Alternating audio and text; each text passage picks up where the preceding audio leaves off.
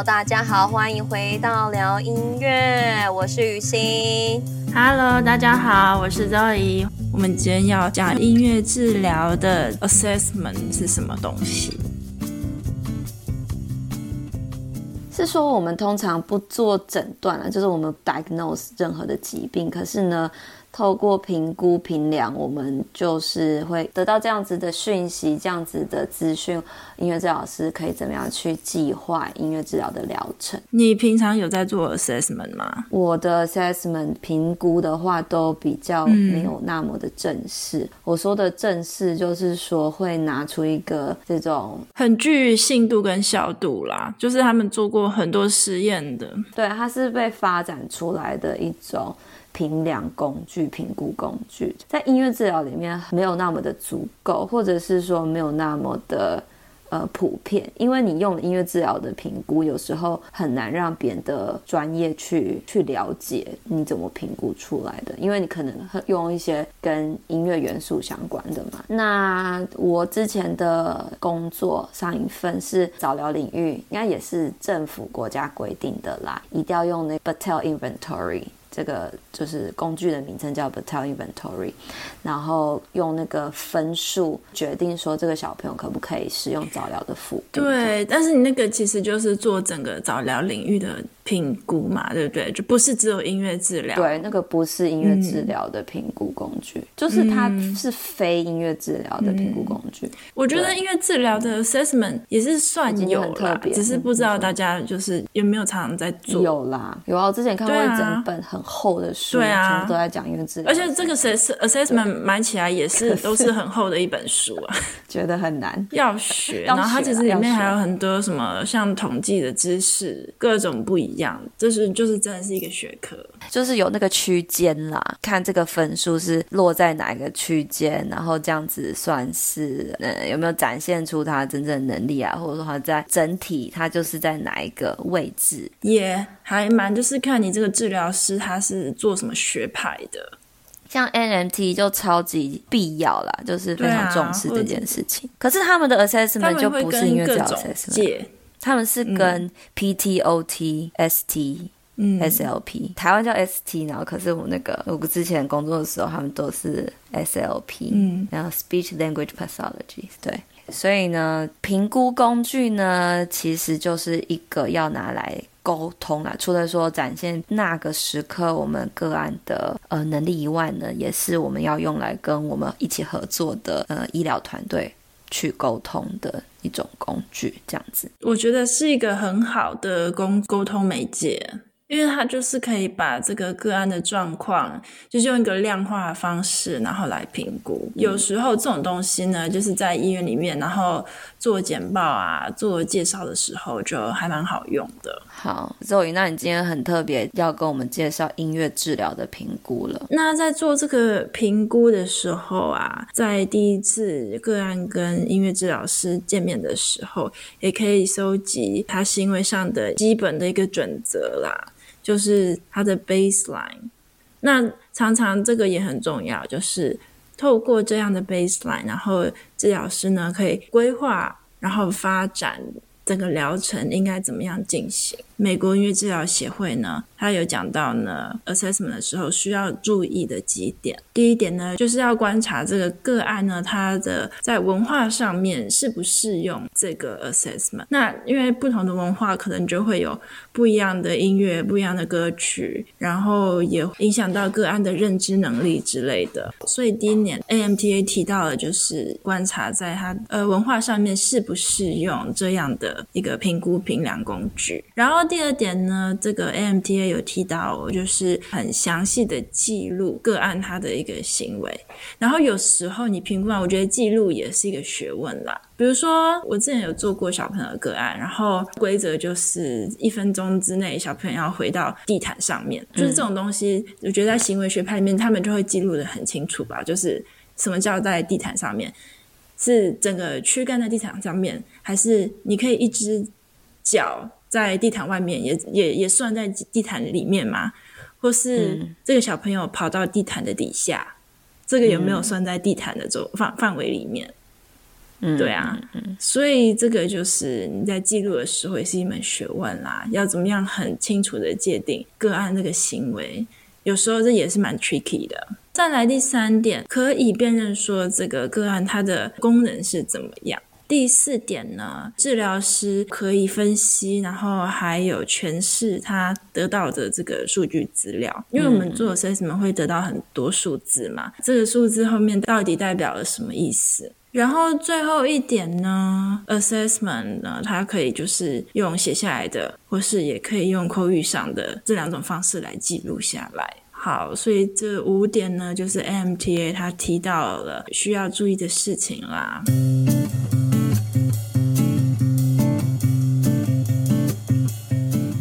其实不管在哪一个学校、哪个国家，应该都有一堂课叫音乐治疗的评估评量。这堂课，你你们应该也有吧？因为我们出来是要可以考，就是心理咨商师的资格，嗯，所以我们就是有学所有心理智商要用的 assessment 这样子。嗯嗯嗯，那其实差不多啦。就我是我的意思说，那个概念差不多，因为有时候音乐治疗。特别音乐治疗师用的 assessment 其实普遍性不高，所以其实也是会学很多其他常用的 assessment。看起来好像你也是这样子，像你会用特教的啊，或者是等等这些。对，有时候也会做特教。然后我现在今天讲的就是要比较专精于音乐治疗师们发展的 assessment 那个表格。我记得我以前一开始有学过，就是。那个 SAMTAT 就是 Special Education Music Therapy Assessment Protocol，它也是做特教的啦，但是它也是专门给音乐治疗师用的。嗯嗯，其实我好像没有学到那么多，我那时候就是会学，就是 mental health，然后或者是小朋友发展，然后或或者是说比较偏视觉的，我觉得跟那也不是艺术治疗，可是就是用视觉的那个图卡，我有点忘记那个很有名，可是我忘记那个。就是五点量表，Baker 的五点量表啊，对对对，The face，他的那个脸是哭的脸，嗯，不是啦，不是 Baker 那个，不是那个，那个比较简单，比较不像，我有点忘记是哪一个，然后你多讲一点，我也可以多学一点。我以前还有就是学过 Metadoc，这个最近好像在台湾也蛮红的，因为他有做那个线上的讲座。那个是它是 Music Therapy Assessment Tool for Awareness and Disorder of Consciousness。他一开始他在 Royal Hospital London 的时候，他是给那个他的呃 Neuro Disability 多像是意识障碍，意识障碍就是我们讲白话一点，就是植物人这这类的个案呢，不不太确定他有有没有什么意识。那个时候他也是觉得这样的个案就是比较难。你做的介入有没有什么效果啊？对，或者是该怎么做介入？第一次听到，其实我是第一次听到真的吗？评嗯评估工具啊，我我一直觉得，因为治疗评估工具最大的缺点就是沟通上面真的比较难沟通。然后如果你是团队合作的话，别的领域的专业会看不懂，或者说他不知道你的依据是什么，我会倾向用他们已经知道的。可是我觉我的经验是，因为治疗，因为有 Metadata 这个工具，所以我们可以做一些非常特别，比如说我刚刚讲，比如说植物人，然后你真的非常难，其他的专业可能也都不太知道该怎么办。对，对，我之前就，啊啊、嗯，我我在呃养老院的时候，也是有就是卧病很久的一些长辈。这样的长辈也是其他的专业，有时候不太知道该怎么介入，就是嗯，我觉得有点 sad 吧，有点伤心，就是看到卧床很久的长辈，大家不太知道该怎么做介入跟 intervention，然后在这么嗯重病的时候呢，我觉得 Metadoc 就很好用，他就会跟你讲说呢，要怎么观察，要先站在床的左边，然后再站到床的右边。然后再看这个长辈的眼球移动啊，有没有跟着你走之类的。像在这些特别的族群，我觉得就非常的会蛮好用，已经蛮受重视的。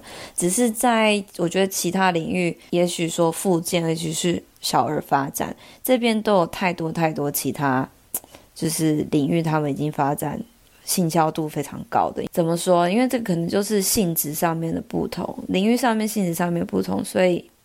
那如果你在这些领域工作的话，我觉得会去学别人的 assessment tool 是就是无可厚非啦。因为有时候在做决定的时候，就是在想，身为一个治疗师，你要做一个什么样是对你的个案最有帮助的，或者说给你最好的讯息的。有时候可能就并不一定说你一定要用你自己最最擅长的方式，可是是呃。对这个个案最好的方式，这样啊，你可能所以就要去学一下这样。我是觉得，因为治疗师还蛮特别，因为因为治疗师常常我来会得到其他治疗师好像都觉得那个 contraindicated，比如说你像卧床这么久的个案，或者像植物人之类这样子的个案，然后其他治疗师可能就不太知道该怎么做介入，然后怎么做互动。以这样子角度来看的话，嗯、那这个 assessment 就很好用。我觉得是专长不同吧，因为像各个领域也会有人说，哦，可能是做安宁的啊，啊有人可能是做缓和的啊，啊有人是做真的是中风复健的啊，啊有人是做小儿发展的啊，啊所以就是看这些治疗师他现在的专长，就像医生也是嘛，医生各种科啊，那你其实也有安宁专科的医生，所以安宁专科医生跟外科医生他们可能。会做的事情就就差很多，他们看到的角度应该也不太一样。对啊，对啊，对啊，对啊。所以我觉得其实治疗师也是有这样子的分类啦。嗯，不能说大家都一起一起比较，就是 你会什么，你不会什么这样子。还要看你的 population，因为它主要是做那个，我现在看脑伤 brain injury，然后对 minimal conscious state，真的就是植物人这样子。对啊，就看你有没有。需要做到这样子的族群，其实到处都会有发生这样状况，不一定是哪一个年纪。那其实生病的人什么年纪都有啊，对不对？都很有可能会来到这种没有意识的状态。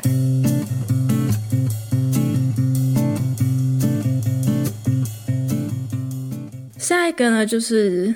EBQ，它其实就是我之后会再讲的一个重点。我觉得这好像在中文的世界里，好像还没有人讲过。呃，一个教授，他叫 Karin Schumacher，Shoes Making，他其实就他的名，他的名字就叫做制鞋。德国人的很多以前的名字都是以他们的工作来命名。对啊，还有那个，好像很多那个以前的人的人名都这样子。以前有一个督导，他的 last name 就是他的姓就是 fish，就鱼。哦，然后对啊，然后那个什么 Smith 啊，Smith 哦，铁匠，对，铁匠的意思。嗯、然后我还听过，就是那时候就在听 podcast 嘛，就听到在介绍一个故事，就是有一个村落还是有一个地区。全部人的 last name 就是姓都是鱼的名字，因为他们好像 就是住海边。渔夫村。对，就有人叫 salmon，就有人的姓就叫做鲑鱼，然后 还真的有人叫鲑鱼哦。对，然后就是各种鱼，然后各种海底生海底动物，哦、超可爱好玩的。其实我哎好，我很害怕，我是不是道听途说？不晓得那个故事是真的还是假的？哎，我不知道，不好意思，我也无从大家可以去，我也 就给大家当名侦探柯南去查证一下，好不好？我有点忘记，应该应该是真的吧？这世界应该无奇不有。随便啊，反正这个柏林的教授，他就叫舒马赫，他就是要做鞋子的人。他是那个乌德卡，就是呃柏林艺术大学的音乐治疗教授，这样子。嗯，那他在一九九零年代呢，因为他跟很多特殊教育的小朋友工作，特教的学校啊，或者是发展中心这样子，所以他在一九九零年代，那跟他的一个嗯。呃，发展的儿童发展心理学的一个过这个同事，然后一起呃开创了这个 EBQ instrument。他在柏林做这个事情嘛，其实我发现德国跟北欧还蛮好，都是欧洲啦。所以在这个他做研究的时候呢，也有跟那个挪威那个学校合作，然后一起做更多信度小度的研究，这样子。那我一开始呢，就来解释说什么是 EBQ 好了。EBQ 它的原文叫做 Einschätzung der Beziehungsqualität，它这个 EBQ 它的名字就叫做治疗关系品质的评断。他那个时候在发展这套这个评量系统的时候就，就呃，他做很多那个 aut autism。自闭症，对，他做很多自闭的自闭症的小孩。然后他就非常想要知道，说他做的这个音乐介入到底在测什么东西？到底呢，对于这个自闭症的小孩有什么帮助？就跟这个发展心理学的这个心理学家讨论啦。然后他们后来呢，就发展出下面对于小朋友的介入四个量表：K E B Q，然后 V B Q、I B Q，还有 T B Q。第一个呢，K E B Q，它叫做 Körperliche emotionale Beziehungsqualität。它其实它就是要测的是身体动觉的治疗关系，所以它的那个量表可能就觉得说，比如说这个小朋友在那个房间里一直跑来跑去、走来走去，他可能在零到六分里面呢就是很高分，或者是呃这个小朋友他非常的害羞，然后他不太跟治疗师有任何互动的话，那那个小朋友在零到六分就会比较低分这样子。然后第二点叫做 VBQ，他要测的就是你的那个 vocal 口语发展，就是这个小朋友呢，他跟治疗师有做很多口语上面的，有讲话讲很多话嘛？还是都不讲话？还是他的讲话是他的讲话是有意思的的话吗？还是他就是发出了很多声音，但是并没有讲很多有意思的话？因为这个是音乐治疗的评估与评量嘛。所以他第三点呢，就有提到，就是使用乐器上面的关系，就是 instrumentalen Beziehungsqualität。因为呢，音乐治疗师常常会有不同的乐器啊，然后摆设啊，所以这个呢，就是来看看这个小朋友使用了什么乐器，有很自然的运用这些乐器吗？还是他其实一开始都不太嗯。不太玩这些乐器，然后他打这些乐器的时候，他是怎么打的？治疗师呢之间有什么样的互动？最后一点呢，他测的就是这个小孩子跟治疗师之间的关系啦。他跟治疗师有没有眼神接触啊？或者是这个小朋友，嗯、他们说 Spielraum，就是他跟治疗师的呃站多远？他们是很。接近很近的一起在玩同一个乐器吗？就是比如说在一个 xylophone 上面一起打吗？还是他们各站各的角落，然后在做像平行游戏一样，并没有跟治疗师特别的接触？嗯，那每一个量表呢，它都有零到六点，零就是没有观察到，没有这么多观察到的这一点，然后第六点呢，就是。呃，这个小朋友有很有观察到，这个小朋友有很多这样的这个行为。那这个就是 EBQ 啦，这个舒马赫教授他在柏林所做的一个音乐治疗的评断与评量。我有个问题哦，就是这个评量你们有没有分年纪啊？基本上就是作为小朋友，我还要就去看一下他，因为每个年纪会。发出的声音啊，或者说会互动啊等等的能力，或者他们大概会做的事情，依依照年纪的不同，会有不同的范围。零到六点的范围也很大。三跟四，哎，为什么他给他四，他给他三？到底是怎这个三跟四的辨别在哪里？嗯、所以这个这个也是另外，我跟你讲这些 assessment。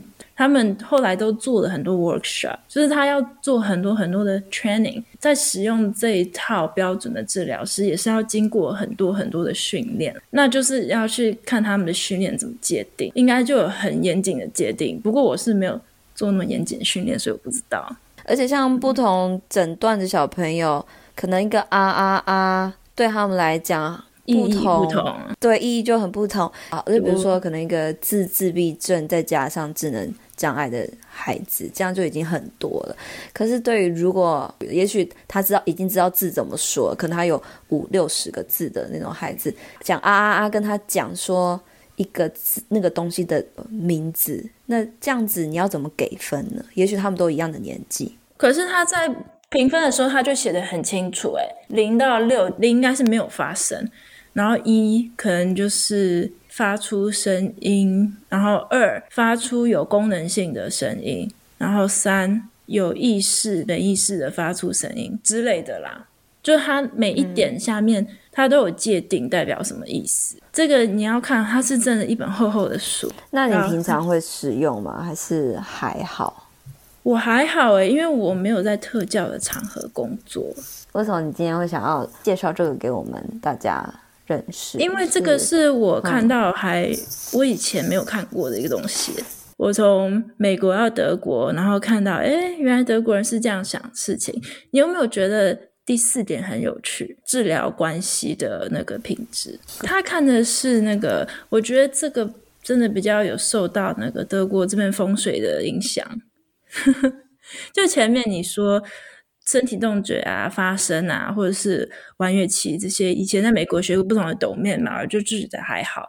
但是最后一个他有写到一点，治疗师跟那个个案这个关系，我觉得蛮有趣的。他就会说，他要怎么用零到六分来比？他不是用描述性的吗？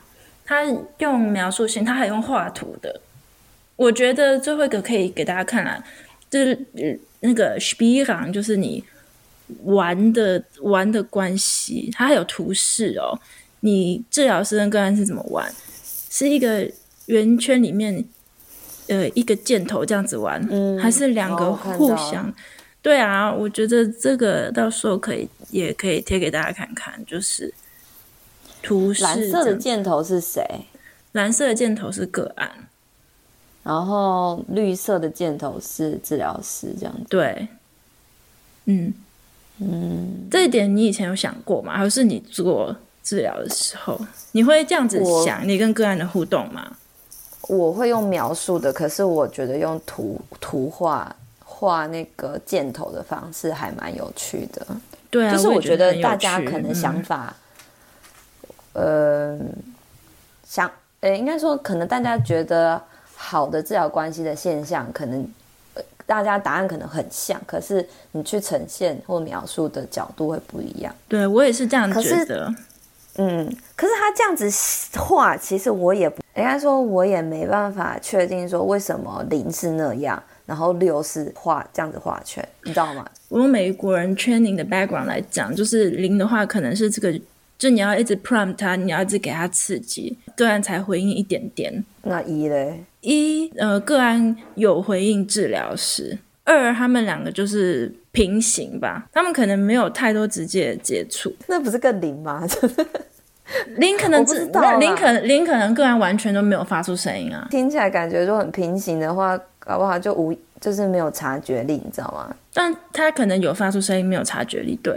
那感觉很也很灵啊，没有啊，这只是我自己猜想，我没有我没有用过这个东西啊。嗯、其实这些图，说实话，我没办法分辨它零到六，就是可是我可以依照我自己的经验去想象说，嗯，这是可能是怎么样互动。可是把它们分为说六个分数，六种治疗关系，我就因为说到底，孩子的个性也还是不同。